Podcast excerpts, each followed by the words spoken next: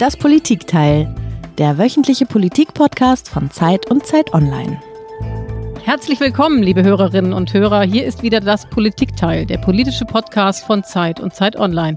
Ich bin Iliana Grabitz, ich bin Politikchefin von Zeit Online in Berlin. Und ich bin Heinrich Wefing, ich leite das Politikressort der Zeit in Hamburg. Liebe Eliana, normalerweise hören wir uns ja immer nur im Podcast, wir sehen uns aber nie. Das stimmt wohl. Die Male, die wir uns gesehen haben, kann man, glaube ich, fast an einer Hand abzählen. Wenn, dann telefonieren wir und jeden zweiten Freitag höre ich natürlich dich und Tina Hildebrand. Und ich hoffe, du uns umgekehrt auch, den Marc Brost und mich. Ja, klar, ich bin ein Riesenfan von euch. Aber die beiden, Tina und Marc, sind ja gerade im Urlaub und deshalb sitzen wir heute hier zum ersten Mal zusammen wieder eine Premiere bei der mittlerweile 21. Folge von Das Politikteil. Schon wieder eine Premiere. Und nächste Woche gibt es gleich noch eine. Noch eine. Was ist denn die Premiere der nächsten ja, Woche? Da gibt es nämlich das erste Frauendoppel. Freue ich mich total drauf. Dann moderiere ich hier zusammen mit Tina Hildebrand. Ja, das ist super. Das sind tolle Aussichten. Darauf freue ich mich auch schon. Hattest du denn schöne Ferien, Eliane? Hast du dich gut erholt von der Redaktion von Corona und vom Politikteil? Also ehrlich gesagt musste ich mich vor allen Dingen vom Homeoffice erholen. Und es war ein erhebendes Gefühl, als ich die Stadtgrenzen von Berlin queren durfte.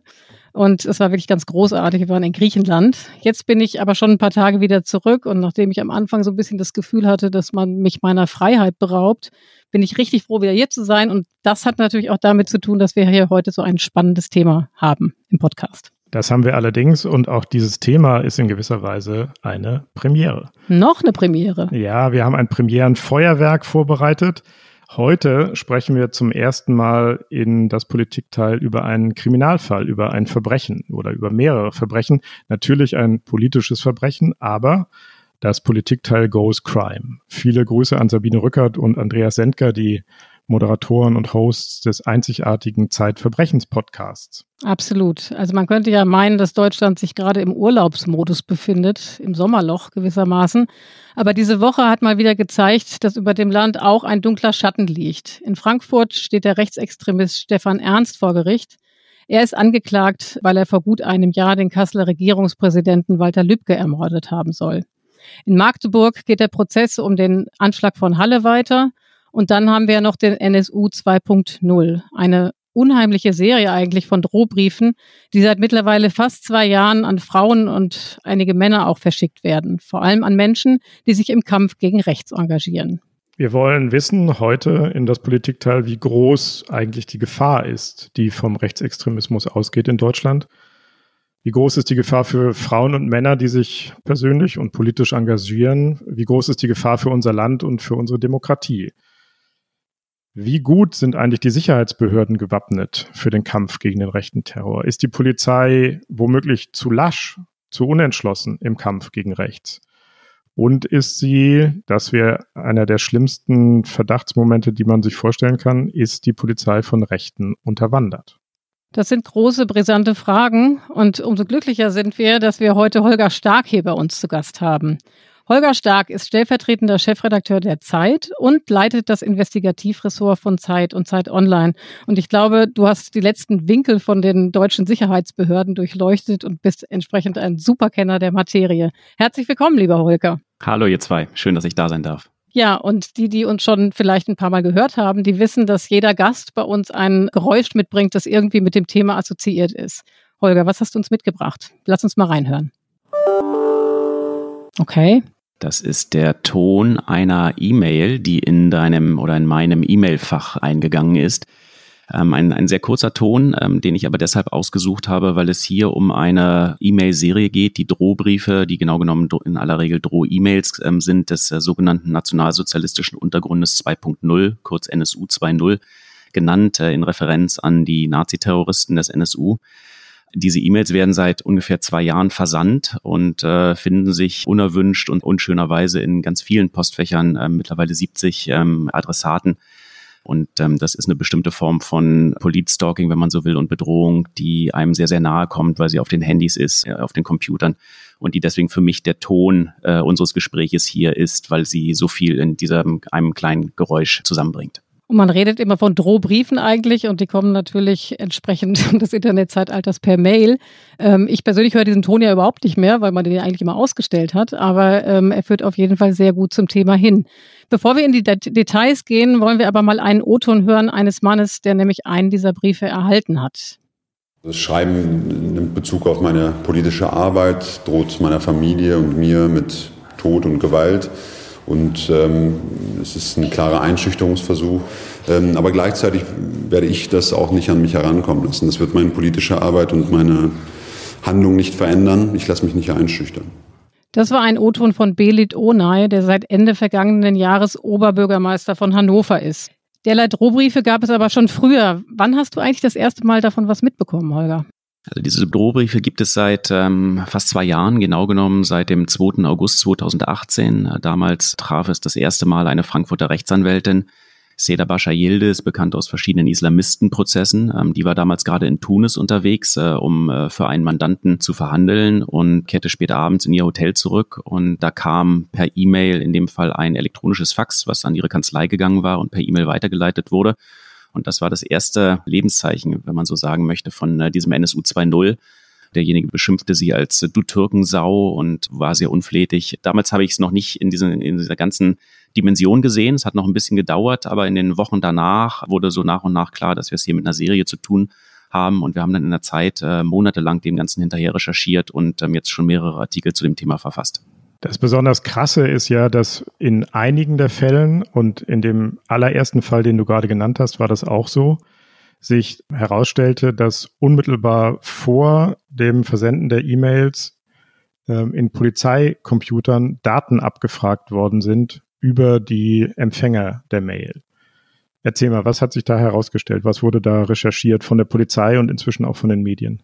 Drohbriefe, glaube ich, sind ja mittlerweile ein Phänomen, was allgemein bekannt ist. Deswegen haben es am Anfang auch äh, viele Leute nicht so ernst genommen in diesem Fall. Aber bei Seda Bascha Yildiz war es tatsächlich anders, Heinrich. Du hast es eben gesagt, weil in einer Wache ähm, auf der Zeil in Frankfurt kurz vorher ein Polizist in einen Polizeicomputer geschaut hat und die Meldedaten von Seda Bascha Yildiz abgefragt hat.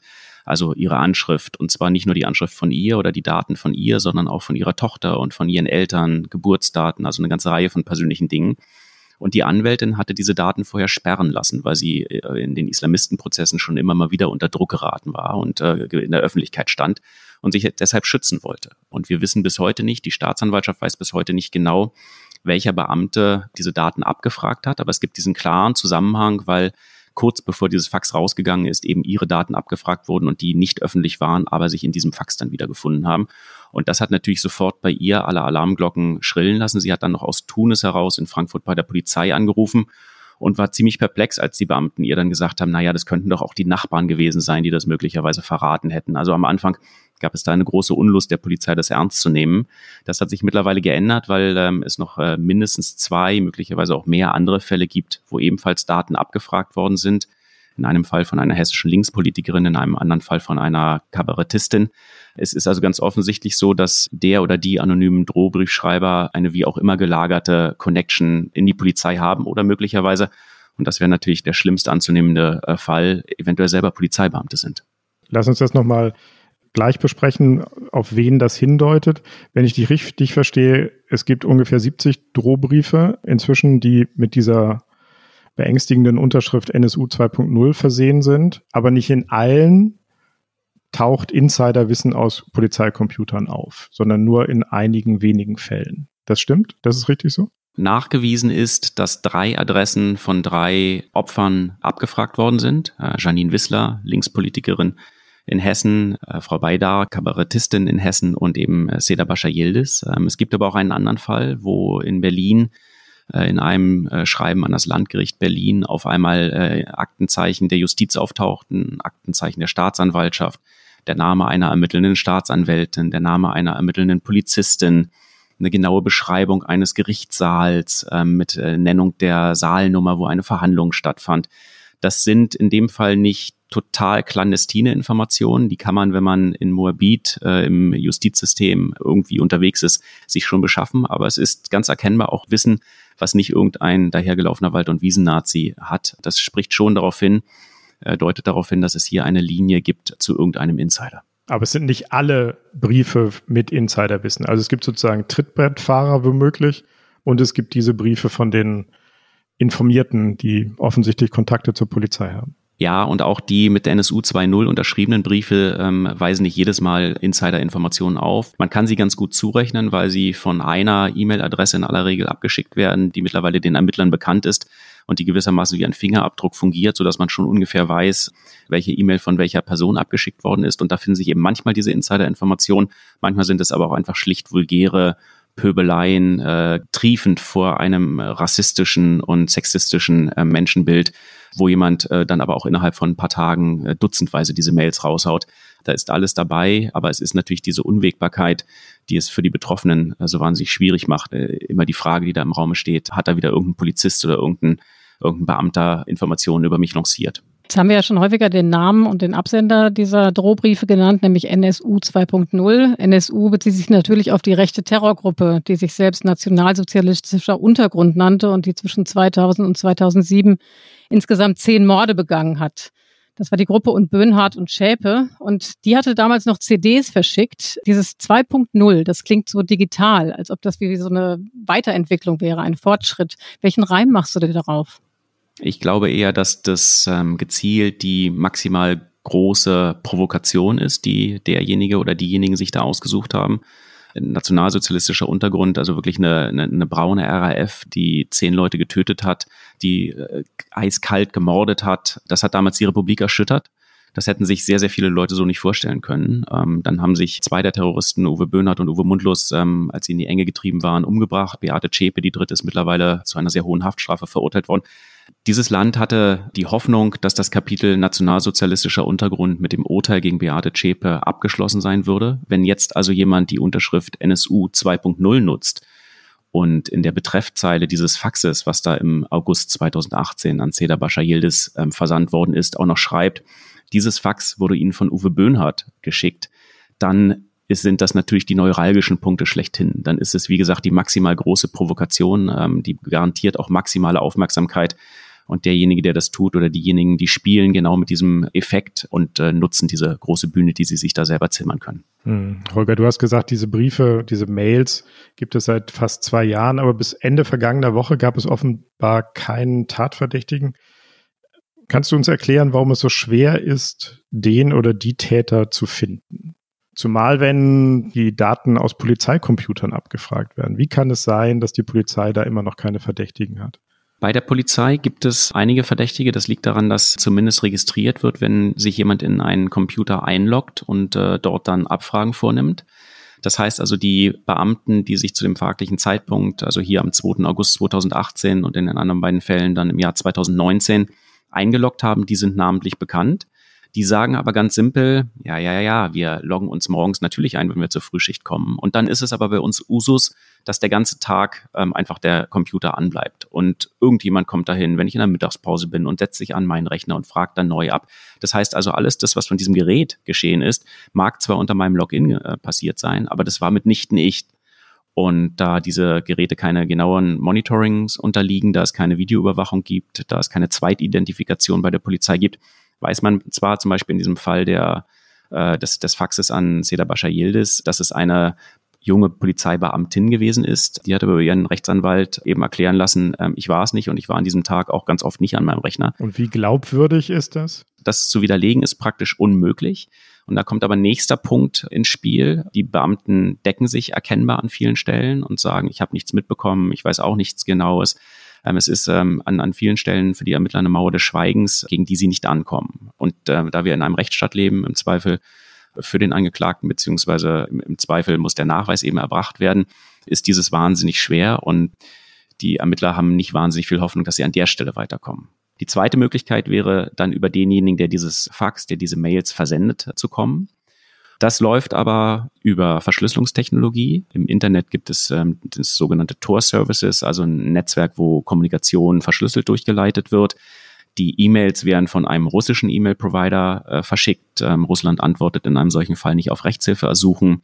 Es gibt keine richtige Überwachungsmöglichkeiten. Das heißt, bis heute ist es den Ermittlern nicht gelungen, technisch nachzuvollziehen, wie diese Kette rückwärts geht, sodass wir am Anfang, da wo die Daten abgerufen wurden, ins Nichts greifen und am Ende die Ermittler eben auch keine Idee haben. Und das macht es wahnsinnig schwer. Sind die Polizeirechner dann entsprechend schlechter geschützt als beispielsweise die Rechner, die wir hier haben? Weil im Grunde genommen ist es ja so, wenn ich mich morgen, ich könnte genauso argumentieren, ne? ich logge mich morgens ein und dann äh, bin ich auch manchmal am Computer, manchmal nicht. Trotzdem würde ich davon ausgehen, dass keiner unter meinem Login, weil der braucht ja mein Passwort, dann tatsächlich auch irgendwelche Dinge tun kann. Die Frage für mich ist, wäre das bei mir am Arbeitsplatz genauso schnell knackbar, sodass äh, am Ende keiner überführt werden könnte oder ich auch mit so einer Behauptung davon kommen würde? Bei der Polizei sagt einer der Rechtsanwälte von den Polizisten, die da jetzt äh, unter Verdacht sind, ganz offen, er glaubt, dass das mit Absicht so schlecht eingerichtet worden ist, ähm, so leicht zu übertölpeln, weil die Beamten gar nicht wollen, dass exakt nachvollziehbar ist, wer da was genau getan hat. Der beschreibt die Mechanik so, wer morgens früh zum Schichtbeginn kommt, macht halt das erste Login und dann sind praktisch alle Rechner für alle mehr oder minder einfach zugänglich und äh, jeder weiß, dass irgendeiner sich irgendwo eingeloggt hat, aber man nimmt halt den Rechner, der gerade so halbwegs funktioniert. Und warum machen die Polizisten das so? Was ist das Interesse daran? Also seine Erklärung, und nochmal, das ist einer der Anwälte, Klar. die ähm, mhm. einen verdächtigen Polizisten vertreten, also niemand von der Linkspartei oder kein, mhm. kein, kein Bürgerrechtler, der immer die Polizei notorisch kritisiert, sondern ein Anwalt eines Polizisten, der sagt, das, was ihm seine Mandanten sagen, dass es eben gewollt ist, damit diese 100% präzise Nachvollziehbarkeit dessen, was Beamte tun, wenn sie ermitteln, wenn sie erstmal ein bisschen rumforschen, nicht gegeben ist. Also, dass sie ein bisschen Spielraum haben, wo sie äh, so eine Art Beinfreiheit haben, wo sie erstmal ein paar Sachen machen können, ohne dass allzu genau klar und nachvollziehbar und dokumentierbar ist, was dies denn ist. Ich finde das eine nachvollziehbare Bemerkung auf der einen Seite und trotzdem natürlich eine ziemlich harte und auch bittere Bemerkung auf der anderen Seite. Die Geschichte geht auf eine Art noch weiter, weil dies ist alles etwas, was wir Ende 2018 in Hessen gesehen haben und was damals schon für sehr viel Aufruhr gesorgt hat. Und über ein Jahr später ist aber in zwei Computern in Wiesbaden als die Daten von einer Linksparteipolitikerin abgefragt wurden und von einer Kabarettistin, das gleiche wieder passiert. Und obwohl da ein Jahr dazwischen lag, hat offensichtlich die Polizei ihre Lektion nicht gelernt, sondern diese Mechanismen immer noch aufrechterhalten. Also man hätte ja sagen können, wenigstens, okay, das ist uns jetzt einmal passiert mit der Frankfurter Anwältin Bascha Yildiz. Das passiert uns aber nicht nochmal. Es ist aber ein zweites Mal passiert und auch ein drittes Mal. Da spricht natürlich schon einiges dafür, dass die Beharrungskräfte in der Polizei da nicht zu intensiv kontrolliert zu werden, ziemlich stark sind. Und ist Hessen ein Sonderfall in der Hinsicht? Also sind, ist das Prozedere und sind die Mechanismen in anderen Bundesländern besser? Die Prozedere sind äh, in vielen Bundesländern sehr ähnlich. Ähm, da gab es lange Zeit keine richtig intensive Kultur der Kontrolle. In Hessen haben sie zwischenzeitlich dann zumindest so einen Zufallsgenerator eingeführt, sodass Beamte angeben mussten, warum sie Daten abrufen wollen, also sich quasi vorher legitimieren müssen. Mittlerweile ist es noch eine Instanz härter geworden. Aber all dies ist halt geschehen, nachdem es zwei Jahre lang schon diese furchtbare Mail-Serie gibt. Das hätten wir sehr, sehr leicht, sehr viel früher haben können. Holger, du hast vorhin gesagt, dass die Ermittler, die jetzt versuchen herauszufinden, was da in den Polizeidienststellen schiefgelaufen ist, dass die zum Teil den Eindruck haben, sie laufen gegen eine Mauer des Schweigens. Ist denn umgekehrt dein Eindruck, dass diese Ermittler selbst alles versucht haben, um die Taten aufzuklären? Oder haben die da auch eher so 0815 Dienst nach Vorschrift und wir wollen es gar nicht so genau wissen gearbeitet? Da gab es eine klare Lernkurve innerhalb der Polizei. Ganz am Anfang war es erkennbar so, dass es ähm, eher von Desinteresse und Abwiegelei geprägt war. Ähm, es hat Seda Bashar Yildiz, äh, hatte ich schon kurz erzählt, sagte, ihr hätten die Beamten gesagt, es könnten auch die Nachbarn gewesen sein. Idel Baydar, die Kabarettistin, ähm, bekam nur den Rat, sie soll doch einfach mal ihre Handynummer wechseln, dann sei das doch irgendwie auch schon ganz gut. Das hat sich mittlerweile geändert, auch in dem Maße, in dem äh, die Landeskriminalämter die Ermittlungen übernommen haben. Am Anfang waren es eher einfachere Dienststellen.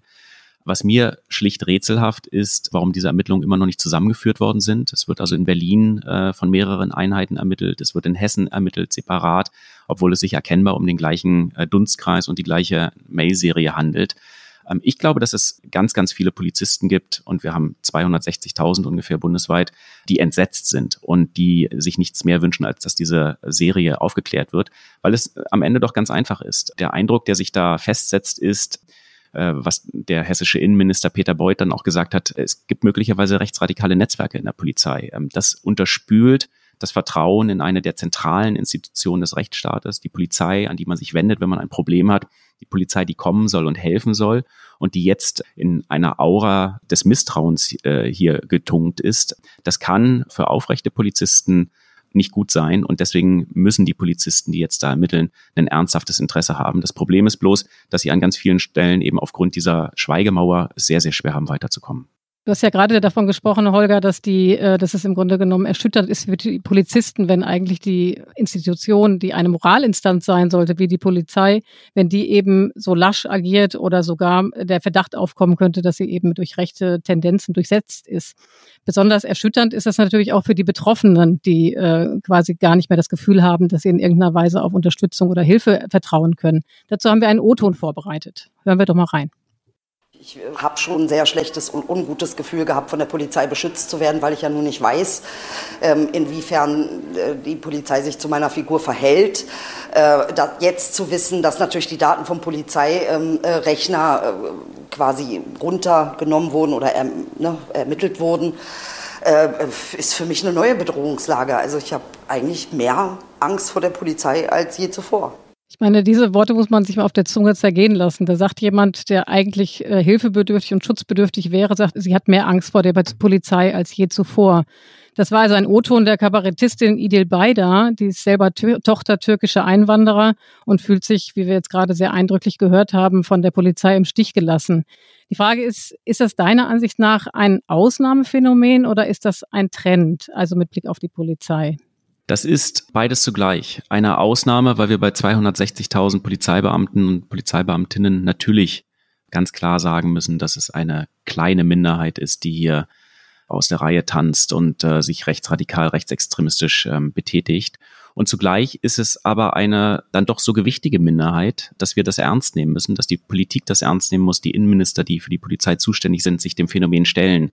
Äh, müssen. Und wenn Horst Seehofer sagt, was er noch vor drei Wochen getan hat, wir haben kein strukturelles Problem, dann stimmt das einfach nicht. Es gibt sehr wohl Strukturen, die zu diskutieren sind, die ähm, möglicherweise auch zu verändern sind ähm, und die viel damit zu tun haben, warum es ähm, rechte Chatgruppen gibt, die sich in der Polizei gegründet haben, warum es immer wieder sehr hässliche Einzelfälle gibt, ähm, wo Polizisten rechtsextremistische Logos tragen, warum zum Beispiel in, in Sachsen ein Schützenpanzer des äh, Spezialeinsatzkommandos mit ähm, äh, Runen versehen war, die an die NS-Zeit erinnert haben. Wir haben über Uwe Böhnhardt vom, vom NSU, den, den Mörder-Nazi, äh, schon geredet. Wir müssen fragen, wie es sein kann, dass zwei sächsische SEK-Beamte sich für einen Einsatz spaßeshalber unter Uwe Böhnhardt in das äh, Logbuch einschreiben. Das sind zu viele Einzelfälle, als dass wir wirklich von Einzelfällen reden können. Und insofern hat es etwas Strukturelles. Aber nochmal, die ganz überwiegende Zahl der Polizistinnen und Polizisten tickt glücklicherweise anders. Hast du denn den Eindruck, dass in der Politik ein entsprechendes Umdenken stattfindet? Also wenn man mal zwei, drei Wochen zurückdenkt, da hat der Herr Seehofer noch gesagt, dass er eine äh, Studie zu Polizeigewalt und Rassismus innerhalb der Polizei eigentlich nicht für richtig oder für hilfreich hält im Moment und hat sie auf Eis gelegt. Siehst du, dass da jetzt auch im Geiste der neuen ähm, Ereignisse rund um den NSU 2.0, dass sich da etwas tut? Es gibt in Deutschland eine sehr starke Lobby die hinter der Polizei steht, was grundsätzlich auch nicht falsch ist. Ähm, das sind vor allem die Innenminister von Bund und Ländern. Das sind aber auch die Polizeigewerkschaften, die sehr, sehr stark äh, lobbyieren. Das sollen sie tun für ihre äh, Leute, wenn es um Gehalt geht, äh, wenn es um Arbeitsbedingungen und ähnliches geht. Ähm, aber sie tun es eben auch, wenn es äh, härtere Fälle wie die, die wir schon dis diskutiert haben, gibt. Und lange Zeit gab es da den Reflex, die Reihen einfach zu schließen und zu sagen, das sind ganz verschwindende Einzelfälle, die haben mit der Polizei nichts zu tun. Seehofer ist bis heute dieser Meinung und äh, stellt sich vor seine Polizei.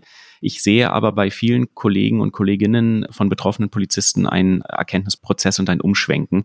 Zum Beispiel haben die Polizeigewerkschaften, jedenfalls äh, einzelne davon, sich durchaus für eine solche Studie zu Racial Profiling ausgesprochen, weil sie sagen, das kann auch reinigend für uns sein. Das kann die Spreu vom Weizen trennen und die paar schwarzen Schafe aussortieren. Das kann auch zu einem klareren Bewusstseinsprozess führen dass wir am Ende des Tages vielleicht ein bisschen genauer wissen, was wir tun und was wir aber vielleicht besser lassen sollten.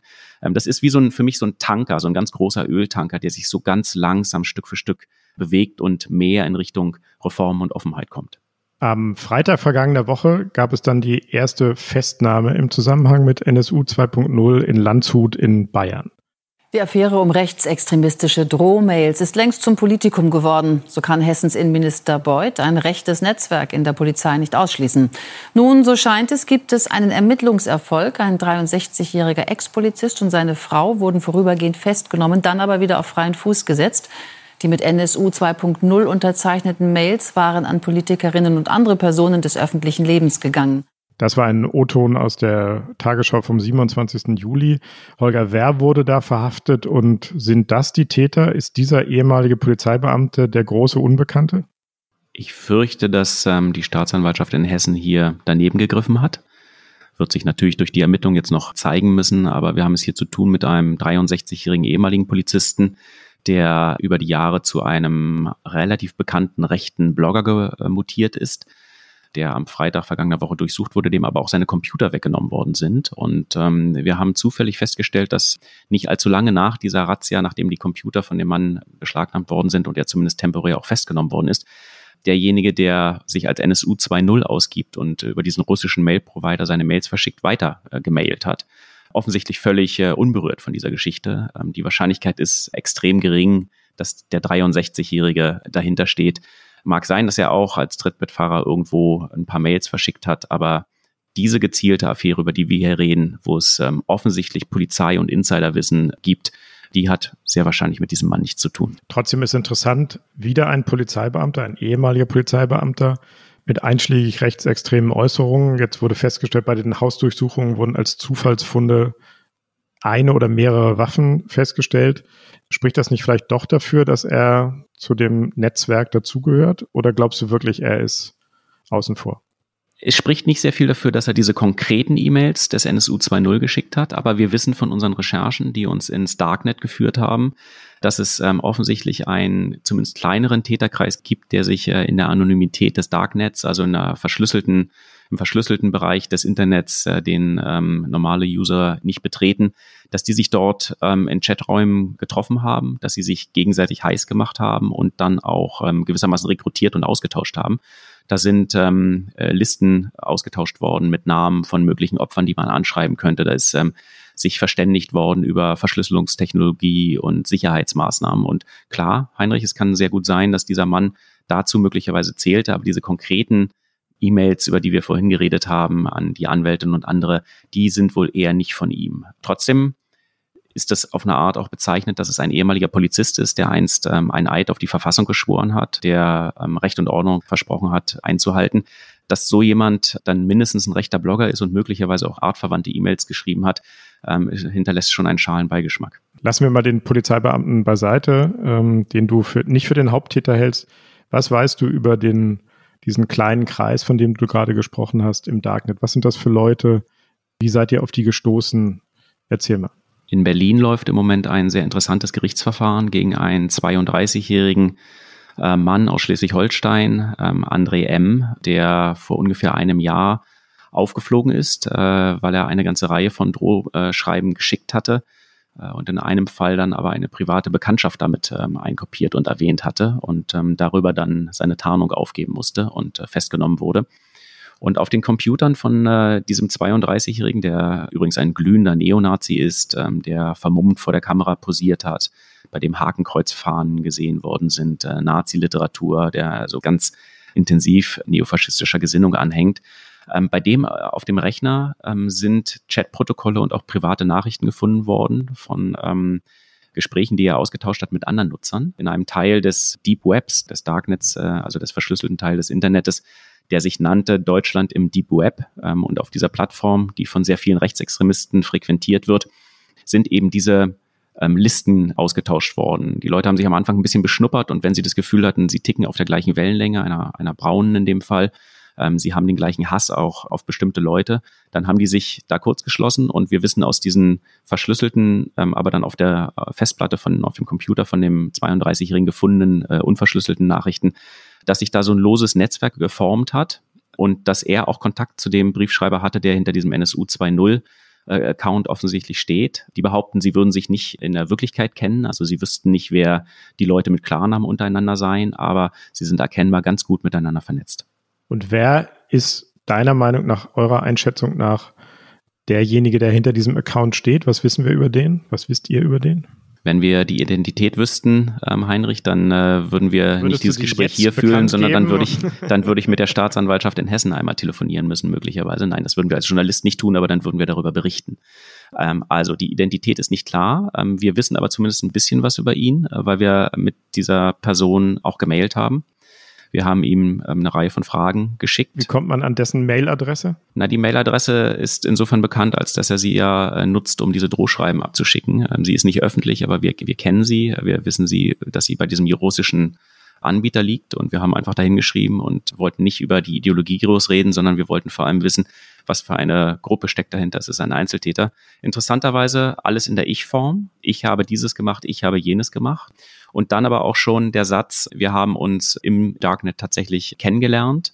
Äh, niemand kann niemand denunzieren, weil wir nie nach unseren klaren Namen gefragt haben, aber wir tauschen uns aus, äh, wir unterstützen uns untereinander ähm, wir sind ein loses Geflecht von, äh, er nutzt das Wort Elitekämpfern. Ich halte das für, für hochtrabend. Das hier ist kein Kampf, sondern das ist im Wesentlichen übelste Propaganda. Ähm, und trotzdem Leute, die durchdrungen sind von einem ganz tief rassistisch, tief sexistisch geprägten Weltbild und die erkennbar so viel Wut und so viel Hass in sich tragen, dass sie da anderen Leuten das Leben schwer machen wollen. Und das heißt aber, er gibt tatsächlich bereitwillig Auskunft. Ihr schreibt eine Mail, stellt Fragen und er antwortet darauf, ja? Bis zu einem bestimmten Grad, ja. Ähm, wir haben dann nochmal nachgesetzt und weitergefragt und dann hat er auch geschrieben, ab jetzt keine weiteren Fragen mehr. Offensichtlich sind wir ihm da auch ein bisschen zu nahe gekommen, weil wir ihn konfrontiert haben mit äh, den Nicknames, die er und andere äh, höchstwahrscheinlich in, im Darknet benutzt haben. Das ist natürlich eine gewisse Gefahr, wenn zu viele Details technischer Natur bei den Ermittlern am Ende zusammengefügt werden, dann reicht irgendein kleiner Fehler, damit er doch auffliegt. Ein bisschen wirkt es für mich fast so wie jemand, der irgendwann gerne gefasst werden will, weil er spielt nicht nur mit seinen Opfern, sondern er spielt auch mit den Ermittlern. Er hat jetzt äh, Horst Seehofer zum Duell aufgefordert, sich äh, draußen auf der Wiese zu treffen. Ähm, also da sind so verschiedene verschiedene Ebenen auch von, ich würde fast sagen, Hybris und Größenwahn mit dabei. Das ist ja irre spannend. Und wie erklärst du dir, dass vor allen Dingen Frauen adressiert wurden? Spricht das für einen rein männlichen Zirkel? Also da fallen Worte, die ich hier ungern wiederholen will, weil sie einfach so dreckig und hässlich sind, von denen ich sagen würde, die kann keine Frau schreiben. Es gibt nicht das geringste Anzeichen dafür, dass da eine Frau mit dabei ist. Die Sprache ist durchweg männlich, sie ist durchweg gewalttätig, sie ist durchweg sehr grob frauenverachtend und frauenfeindlich. Und mir scheint es sehr klar zu sein, dass derjenige äh, oder vielleicht auch diejenigen, die dahinter stehen, schwer ertragen können, wenn äh, selbstbewusste Frauen, ähm, die in der Öffentlichkeit stehen, ähm, sich dann auch noch gegen rechts äußern. Wer dies tut, muss damit rechnen, dass er äh, eine Breitseite kriegt. Wir haben für unsere Recherche, die in der aktuellen Zeit jetzt auch nachzulesen ist, auch mit Anne Helm gesprochen. Die ist Fraktionschefin der Linkspartei in Berlin und engagiert sich seit vielen Jahren gegen Rechtsextremisten. Und die sagt, äh, jedes Mal, wenn sie in der Öffentlichkeit irgendwo steht, wenn sie ein Radiointerview gibt, wenn sie eine Rede hält, kommt von dieser NSU 2.0 Adresse eine, eine vor Hass triefende Mail bei ihr an. Also es ist offensichtlich jemand, der sehr intensiv verfolgt, was Frauen in der Öffentlichkeit tun und das nicht unbeantwortet und äh, einfach so stehen lassen mag. Und eure Theorie ist jetzt, dass dieser Mensch, dieser Mann oder diese kleine Gruppe, diese männliche Gruppe aus dem Darknet, äh, die du gerade beschrieben hast, dass die irgendwelche Kontakte in die Polizei haben und dadurch in manchen Fällen Zugriff auf Polizeicomputer hatten? Oder spricht irgendwas dafür, dass der selber Polizeibeamt ist? Wie ist da der Konnex zu diesen Zugriffen auf die Polizeicomputer? Es muss eine Linie geben, die Frage ist, ob derjenige selber ein Polizeibeamter ist oder ob er nur mit jemand befreundet ist, der Möglichkeiten hat, in diese Computer reinzuschauen. Insbesondere diese Informationen über Seda Bascha Yildiz, also die Frankfurter Anwältin da ganz am Anfang, die waren gesperrt. Die konnte es nur aus einem, aus, aus einem solchen Zugriff gegeben haben. Und auch der zeitliche Zusammenhang war da viel zu nah. Da war ganz klar, erst hatte jemand am gleichen Tag in den Computer geschaut und dann hatte jemand dieses Fax abgeschickt. Ich hatte vorhin schon gesprochen über diese Justizdetails aus Berlin. Da muss man mindestens jemand in der Justiz kennen, einen Rechtsanwalt, einen Staatsanwalt oder so. Und der muss auch willens sein, einem äh, diese Dinge zu sagen. Der Slang ist an vielen Stellen eher der Slang von Beamten. Es kann auch ein ehemaliger Polizeibeamter gewesen sein. Aber das Beunruhigende ist, es muss eine solche Pipeline, äh, würde ich es mal hier nennen, also eine solche Linie von Sicherheitsorganen in diese Gruppe hineingegeben haben. Was dann möglich ist, ist, dass diese Informationen auch im Darknet einfach ausgetauscht worden sind. Also es ist nicht zwingendermaßen so, dass derjenige, der die Mail verfasst hat, auch Polizist ist oder einen sehr guten Freund in der Polizei hat. Es kann sein, dass diese Informationen lanciert wurden. Wir haben am Anfang darüber geredet, dass viele Mails auch nichts enthalten an Insiderwissen. Das heißt also, es ist jetzt nicht so, dass jede Mail davon gespickt wäre. Aber bis in die jüngste Vergangenheit gibt es Indizien dafür, dass diese Connection nach wie vor funktionsfähig ist. Und das ist natürlich schon hart nach zwei Jahren intensiven Ermittlungen. Bislang ist das ja bei den Drohbriefen geblieben, also im Grunde genommen bei reiner brutaler Rhetorik, aber es hat Gottlob noch gar keine äh, Folgen gezeitigt. Für wie wahrscheinlich hältst du es, ich weiß nicht, ob man das sagen kann, aber dass äh, tatsächlich diesen furchtbaren Ankündigungen und Drohungen tatsächlich auch Taten folgen? Da, um es mal hart zu sagen, stimme ich nicht mit dem überein, was die Polizei lange Zeit geglaubt hat. Die Polizei hat am Anfang gesagt, dass sie das ähm, eher für so eine Art äh, dumm-Jungen-Streich hält. Die Thüringer Polizei hat, äh, hat da, wie ich finde, eine wirklich eine ernüchternde Analyse am Anfang gemacht und gesagt, da wolle sich halt jemand selber darstellen. Auch das BKA hat die Wahrscheinlichkeit, dass dann eine Straftat durch eine Gewalt ergänzt wird, ähm, als ähm, äh, fast ausgeschlossen erachtet, also die niedrigste Gefährdungsstufe gewählt. Wenn man sich diesen 32-Jährigen anschaut, der in Berlin vor Gericht steht, der überzeugter Neonazi ist und der höchstwahrscheinlich für eine ganze Reihe von Drohmails aus diesen Serien verantwortlich gewesen ist. Wenn man sich den anguckt, dann kann einem Angst und Bange werden. Das ist jemand, der zum einen eine psychische Störung hat, als in mehreren Gutachten als paranoid und dissozial beschrieben worden ist, der aber auch eine lange Geschichte von Gewalttaten hat, ähm, der schon mehrere Jahre in Jugendhaft gesessen hat, äh, wegen Brandstiftung, während gefährlicher Körperverletzung, der sich kaum, dass er ähm, aus der Haft wieder entlassen worden ist, im Internet intensiv mit Bombenbauanleitungen auseinandergesetzt hat, der in diesem Darknet-Forum, über das wir die ganze Zeit geredet haben, hier auch versucht hat, sich Schusswaffen zu besorgen. Und der von sich selber in einer dieser Nachrichten sagt, er könne sich auch eine Bluttat vorstellen und sich selber als tickende Zeitbombe beschreibt. Ich glaube, das muss man ernst nehmen. Holger, wir haben schon vorhin über den NSU gesprochen, den nationalsozialistischen Untergrund. Heute kommt die Polizei bei der Aufklärung nicht voran. Und auch damals, vor 20 Jahren, als es zehn Tote gab, flog der NSU erst auf, als zwei der Köpfe, Uwe Mundlos und Uwe Böhnhardt, tot in ihrem Wohnwagen aufgefunden wurden. Damals war die Erschütterung groß, bis hinauf in die Politik. Bei der Trauerfeier für die äh, Ermordeten hat sich die Kanzlerin zum Beispiel geäußert. Das wollen wir uns nochmal anhören. Wann immer Menschen in unserem Land ausgegrenzt, bedroht, verfolgt werden, verletzt das die Fundamente dieser freiheitlich-demokratischen Grundordnung. Verletzt es die Werte unseres Grundgesetzes. Deshalb waren die Morde der Thüringer Terrorzelle auch ein Anschlag auf unser Land. Sie sind eine Schande für unser Land. Damals, Holger, wurde immer und immer wieder beteuert, auch seitens der Politik, so etwas dürfe sich nie wiederholen. Nun ist die Polizei wieder außerstande, den oder die Täter zu ermitteln. Hat die Polizei, haben die Sicherheitsbehörden nun doch nicht die richtigen Lehren aus NSU 1 gezogen? Die Sicherheitsbehörden, die Polizei haben eine ganze Reihe von Lehren gezogen aus NSU 1, aber offensichtlich nicht so viele, dass man sagen könnte, äh, sie haben äh, ihre Behörden komplett neu erfunden oder zumindest dass die Denkweise an vielen Stellen reformiert, geöffnet, äh, verändert. Ihr erinnert euch, dass beim NSU damals, ähm, als man noch gar nicht wusste, wer dahinter steht, hinter diesen Morden an, an, an den zehn Personen, ähm, die überwiegend Migrationshintergrund hatten, dass da immer von Dönermorden gesprochen worden ist. Das sagt auf einen Begriff gebracht so brutal viel über die Denkweise, weil wenn ein Türke oder ein Mann mit türkischem Hintergrund erschossen wird, dann muss es irgendwas mit aus dem Milieu zu tun haben, äh, Schutzgelder, Drogenkonflikt, Dönerhändler und ähnliches. Die Vorstellung, dass da deutsche Neofaschisten, deutsche Nationalsozialisten aus purem Ausländerhass, obwohl sie aus purem Rassismus, obwohl sie diese Person nicht kannten, sie erschossen haben, einfach nur um eine Form von ethnischer Säuberung vorzunehmen, die war in deutschen Polizeiköpfen einfach nicht vorhanden. Und ähm, dieses da in die komplett in die falsche Richtung schauen, ist natürlich irgendein ein Punkt gewesen, den sich damals viele Polizisten, äh, also wo sie selber äh, wirklich erschüttert waren und lange Zeit so nicht haben vorstellen können, den es aber gegeben hat. Darüber ist viel geredet worden anschließend. Es ist auch viel reformiert worden. Es sind ähm, die Bereiche, die sich mit rechtsextremistischem Terror beschäftigen, bei den Fahndungsbehörden, auch beim Verfassungsschutz, bei den Geheimdiensten und so überall ausgebaut worden.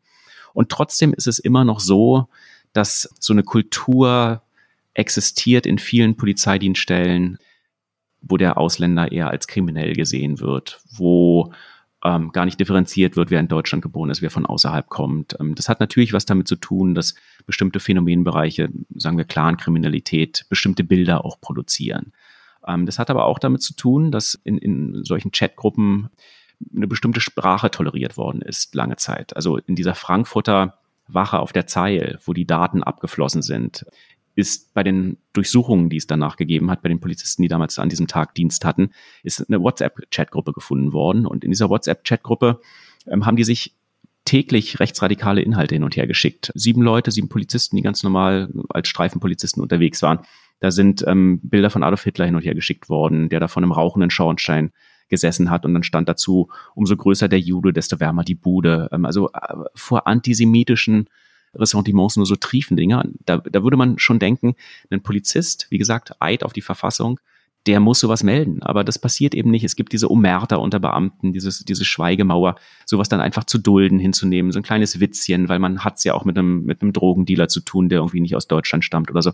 Diese Kultur, ähm, mit der ist eben nie gebrochen worden und die strahlt in diesen aktuellen Fall regelrecht hinein. Also der Vorsatz oder die Aufgabe, die sich die Politik selber gegeben hat, nach NSU 1, sowas darf nie wieder vorkommen. Wir verändern uns, wir arbeiten anders auch die Ausstattung der Polizei und der Sicherheitsbehörden mit mehr Mitteln, mehr Stellen zum Kampf gegen rechts. Wenn ich dir so zuhöre, gewinne ich den Eindruck, das hat nichts geändert. Es ist nicht richtig zu sagen, dass es nichts geändert hat. Es gab und gibt viel neues Geld. Es gab und gibt viel neue Stellen, mehr als 10.000 in den nächsten Jahren, die äh, an Polizeibeamten und Polizeibeamtinnen eingestellt werden. Auch der Verfassungsschutz hat eine Menge getan. Äh, Nochmal, ich möchte nicht alle 260.000 Polizisten hier unter Generalverdacht stellen. Was ich vermisse, ist ein Mentalitätswechsel.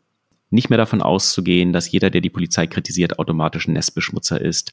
Nicht mehr diese ganzen miesen kleinen ausländerfeindlichen Witze zu tolerieren, die gerne mal so gemacht werden. Nicht mal eben einfach wegzugucken, wenn jemand mit einem T-Shirt ähm, auf die Dienststelle kommt, was klar eine rechte Gesinnung zeigt, sondern da eine Kultur der Reinigung, der Offenheit, des Diskurses zu pflegen. Wir haben für, für ein ganz langes Dossier über die Frage, wie rechts die Polizei ist, mit dem ähm, sächsischen LKA-Chef gesprochen, Patrick Kleine. Und der sagt ganz offen, ja, wir haben ein Rechtsextremismusproblem in der Polizei. Und er sagt aber auch, wir versuchen wirklich mit, mit viel Energie dagegen vorzugehen. Der ist äh, eigenständig auf dem Parkplatz seines LKAs rumgelaufen und hat geguckt, welcher seiner Leute Aufkleber mit rechtsextremistischem Inhalt auf dem Auto kleben hat. Ich glaube, das sind schon dann, dann Chefs auch, die es gut meinen, ähm, die auch die richtigen Schritte gehen. Aber die Polizei ist eine große Institution, das äh, bewegt sich da sehr langsam. Wir brauchen auch unbedingt mehr Beamtinnen und Beamten mit Migrationshintergrund, die in die Polizei kommen. Ähm, in den jüngeren Jahrgängen ähm, wird es besser, aber die Polizei ist immer noch in weiten Teilen eine, eine sehr weiße, sehr deutsche, sehr konventionelle Institution. Und wir brauchen die Diversität, die es in der Gesellschaft gibt, auch in der Polizei. Da ist einiges in Gang gekommen, aber wenn man sich diese Affäre jetzt anguckt, muss man sagen, wer die Hoffnung hatte, dass nach dem NSU, nach dem Auffliegen des NSU, dann ein richtig kompletter äh, Wandel eintreten würde, der ist getäuscht worden. Mich würde interessieren, nochmal einen Blick auf die Polizei zu werfen, insofern als das, äh, ist sie ein Hort der ähm, oder eine Institution, die sowieso gewaltbereite oder gewaltverliebte oder mit zu Gewalt neigende Personen anzieht? Oder ist es nicht vielmehr auch so, dass ähm, Polizisten anfangen dort und dann aber auch durch die Erfahrungen, die sie machen, vielleicht auch durch Schmähungen oder durch Beleidigungen, denen sie ausgesetzt sind oder das ganze Elend, mit dem sie zu tun haben, möglicherweise dann diese rechten Tendenzen entwickeln? Ich glaube, da ist viel dran, Iliana, was du sagst. Wir haben uns unterhalten mit Forschern, die sich mit der Frage beschäftigen, wie, was wie auf die Polizei wirkt. Und die sagen ganz klar, natürlich gibt es da so einen Tunnelblick. Polizisten haben ja nicht mit Leuten zu tun, bei denen alles fein ist, ähm, sondern die haben immer dann, werden immer dann gerufen, wenn es Probleme gibt. Das heißt, sie haben immer mit Menschen zu tun, die entweder ein Problem haben oder die ein Problem darstellen und sind. Und natürlich vermuten sie immer erstmal hinter jemand dann auch einen potenziellen Täter. Und wenn du durch bestimmte Bezirke gehst und dann oft gerufen wirst und so, dann kriegst du vielleicht durch so eine bestimmte Brille auch so ein Gefühl, dass, dass es soziale Ursachen gibt, wer hinter bestimmten Taten steht. Und da ist es ziemlich leicht, in so rassistische Klischees abzugleiten und dann sind alle Arabers aus einem Clan und alle Türken sind, äh, siehe Dönermorde, irgendwie doch verwickelt in Schutzgeldzahlungen und ähnliches. Umso wichtiger ist diese Kultur zu durchbrechen und dann ähm, offen darüber zu reden, ähm, permanent auch ähm, das nicht nur in einer Wache zu belassen, sondern äh, die Beamten auf Weiterbildung ähm, zu schicken. Ähm, also da, da wirklich, wirklich sich offen zu stellen. Und wir wissen bis heute nicht, und das ist auch einer dieser frappierenden Punkte, ähm, wir wissen bis heute nicht wirklich, wie deutsche Polizisten und deutsche Polizistinnen ticken, weil es bis heute keine große Studie gegeben hat. Diese Polizei, die eine Viertelmillion Beamte eingestellt hat, hat es bis heute nicht zugelassen, dass es eine richtige Studie gibt, die sich einmal mit den Gedanken, mit der Gedankenwelt, aber auch den Problemen der Beamten ähm, auseinandersetzt, die erforscht und von da ausgehend dann sagt, wir müssen erstens, zweitens, drittens verändern. Warum ist das so? Warum will die Polizei das nicht oder die Vorgesetzten? Warum verhindert die Politik eine solche Studie? Ich glaube, deutsche Innenminister haben lange Zeit das Gefühl gehabt, sie müssen harte Hunde sein. Ähm, ich erinnere mich noch gut an Otto Schily, als der damals Innenminister wurde. Eins seiner ersten Fotos war, dass er sich so einen Polizeihelm aufgesetzt hat und einen Knüppel geschwungen hat und sich dabei fotografieren ließ. Die haben lange Zeit das Gefühl gehabt, sie brauchen die Stimmen der Polizisten und deren Angehörigen und die kriegen sie nur, wenn sie noch härter, noch tougher sind und sich wirklich bedingungslos vor ihre Kollegen stellen. Und ich glaube, das ist ein Irrtum. Ich glaube, dass es mittlerweile auch in der Polizei so viele gibt, die davon die Nase voll haben, permanent verdächtig zu werden. Es gibt auch ganz viele Beamte, die sagen, für sie ist es ein Problem, wie das dann zurückkommt, dass sie permanent sich den Vorwürfen des Rassismus ausgesetzt fühlen und sich dafür rechtfertigen müssen. Ähm, ich glaube, diesen Beamten und Beamtinnen würde es gut tun, wenn ein Innenminister sagen würde, ja, neun von zehn oder 19 von 20 Beamten sind eine Säule dieser Gesellschaft und machen ihren Job, so wie sie ihn machen sollen, vorbildlich und wirklich opfern eine Menge und stecken auch eine Menge ein dafür, dass anderen Menschen geholfen wird. Und dann sind da aber der eine von zehn oder der eine von zwanzig, welche Zahl auch immer eine solche Studie beispielsweise ergeben würde. Und der hat aber eine klare Affinität in den ganz rechten Bereich. Interessanterweise übrigens, ähm, dieses Phänomen diskutieren wir nicht auf der linken Seite. Ne? Also wir reden hier nicht darüber, dass es linksextremistische Zellen in der Polizei gibt, sondern es ist schon ein Phänomen, was nach rechts ausschlägt. Und vielleicht hat es was damit zu tun, dass durch die AfD ein anderer Sound in die politische Diskussion auch eingezogen ist, dass der Diskurs auf einmal sich ein bisschen verschoben hat und Sachen sagbar geworden sind, die lange Zeit nicht als sagbar galten. Aber warum stellt sich ein Innenminister nicht genau dieser Bandbreite und sagt, ich kann sehr wohl über die schwarzen Schafe hier reden, ähm, ohne dass ich deswegen die ganz überwiegende Zahl von Kollegen diffamiere oder an die Wand stelle, ähm, die ihren Dienst Tag für Tag äh, sauber und korrekt ableisten. Holger, du hast eben gesagt, dass wir dringend einen Mentalitätswechsel brauchen oder Wandel brauchen in den Reihen der Polizei, also bei der kleinen Klientel, der kleinen Gruppe, über die wir eben gesprochen haben, die mit den rechten Tendenzen. Jetzt wissen wir ja auch aus Unternehmen, dass genau das, also bei Unternehmensfusionen und so weiter, ist genau das eigentlich das Allerschwierigste. Ne? Also man kann viel Geld in die Hand nehmen, man kann Unternehmen kaufen und alles Mögliche tun, aber in dem Moment, wo es darum geht, eben zwei Kulturen oder Kulturen zu verändern, da wird es dann richtig schwierig. Da sind schon viele Dinge dran gescheitert, Fusion beispielsweise. Die Frage, äh, wo setzt man da an? Es ist immer von diesen Anti-Racial Profiling-Trainings die Rede. Kannst du da was zu erzählen? Wie, äh, wo setzt man an, um möglicherweise dieses rechte Gedankengut zu dechiffrieren? Das sind ja im Grunde genommen teils auch subkutane Prozesse bei den Leuten. Wie kann man da rangehen? Das fängt bei Schulungen an, sich klar zu werden, welche Symbole ähm, für, für welche Botschaft stehen. Äh, ganz bekannt war immer die 88, die für den achten Buchstaben im Alphabet steht, haha, äh, für Heil Hitler. Mittlerweile sind die Kodierungen da viel komplexer und viel filigraner geworden, also darüber zu schulen. Das geht weiter bei der Frage, wer wird eigentlich Polizist? Darüber haben wir eben schon geredet. Von den Polizeianwärtern in Berlin sind immerhin 38 Prozent, welche die einen Migrationshintergrund haben.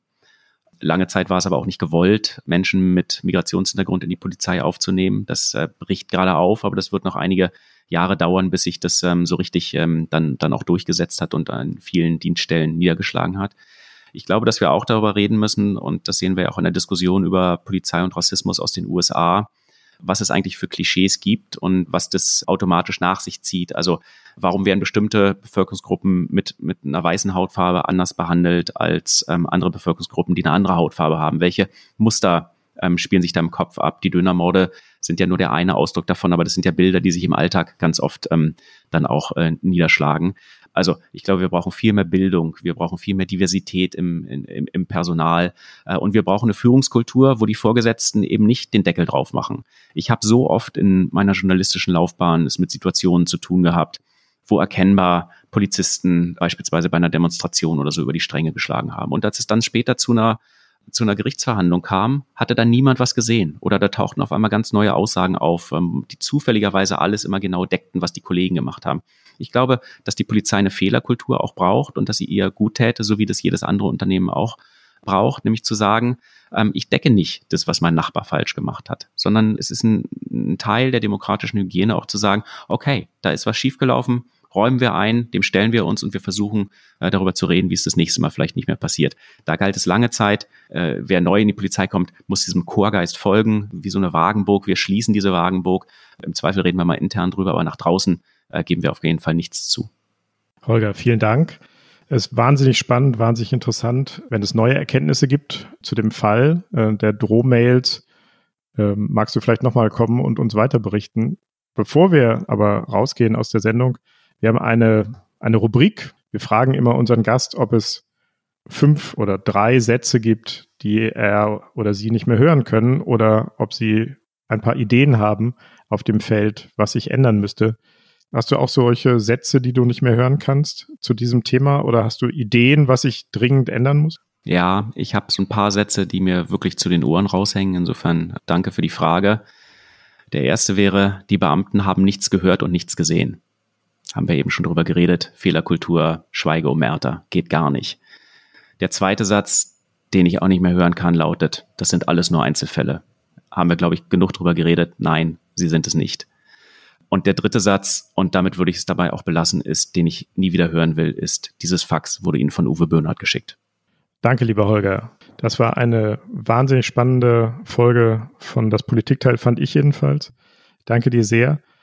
Eliana, es war zum Teil schockierend, oder? Ja, ehrlich gesagt, ich bin äh, das ist wirklich wahnsinnig düster, ja. Man geht ganz schön deprimiert da raus, ja. Aber ich muss sagen, ich habe jede Menge gelernt. Ähm, also es war wirklich tatsächlich wie einem Crime zuzuhören. Vielen, vielen Dank für die ganzen Einschätzungen, Holger. Es war sehr, sehr lehrreich und sehr, sehr interessant. Herzlichen Dank, dass ich hier sein durfte. Vielen Dank. Wenn Sie uns schreiben wollen, liebe Hörerinnen und Hörer, wenn Sie Fragen haben, Anregungen oder Kritik und gerne auch Lob, dann melden Sie uns doch bitte nämlich an unsere E-Mail-Adresse daspolitikteil.zeit.de. Und wir bedanken uns natürlich bei Paula und Felix von den Pool Artists, unseren fabelhaften Producern. Großen Dank an Lena von Holt, die uns immer bei der Recherche und bei den Tönen unterstützt. Und an Pia Rauschenberg, unsere Podcast-Patin von Zeit Online, die selbst auch regelmäßig im Podcast bei Zeit Online zu hören ist. Und wenn Sie mögen, wir haben es am Anfang schon gesagt, kommende Woche am Freitag wieder dann die 22. Folge von Das Politikteil, der politische Podcast von Zeit und Zeit Online. Dann Premiere mit Ileana und Tina Hildebrand. Wie hast du das vorhin genannt? Damendoppel? Frauendoppel, aber eigentlich wäre Damendoppel, glaube ich, besser gewesen, oder? Wie sagt man beim Tennis? Ich weiß es nicht. ich weiß nicht, es ist jedenfalls zeitlike, wahrscheinlich vom Damendoppel zu sprechen. Ich freue mich sehr drauf, euch beiden zuzuhören. Das Thema äh, wird jetzt noch nicht verraten. Und ähm, alle, die es so lange nicht aushalten können, können natürlich einen der vielen anderen Podcasts äh, der Zeit hören, den zweimal täglichen Nachrichtenpodcast Was jetzt, das einzigartige Zeitverbrechen, das wir eben schon erwähnt haben, oder den neuen Feuilleton-Podcast Die sogenannte Gegenwart. Und jetzt, Eliana, musst du Holger noch unser Gastgeschenk überreichen. Ja, virtuell. Es gibt doch eine, ich weiß nicht, ob du schon davon gehört hast, wir haben eine Politikteil-Tasse die wirklich sehr schön ist. Und die macht sich jetzt auf den Weg zu dir. Und so wie ich verstanden habe, ist das gar nicht weit, denn ihr beiden sitzt ja nur ein Stockwerk voneinander entfernt. Also von daher, Heinrich, ne, schicke ich dich auf den Weg. Ich hoffe, du hast eine Tasse parat. Ich habe eine Tasse parat, die äh, halte ich jetzt in die Kamera. Sie ist da und die ist auf dem Weg zu Holger. Ich freue mich sehr. Vielen Dank. Danke, dass du da warst, Holger. Das war das Politikteil, der politische Podcast von Zeit und Zeit Online. Bis zum nächsten Mal. Ciao.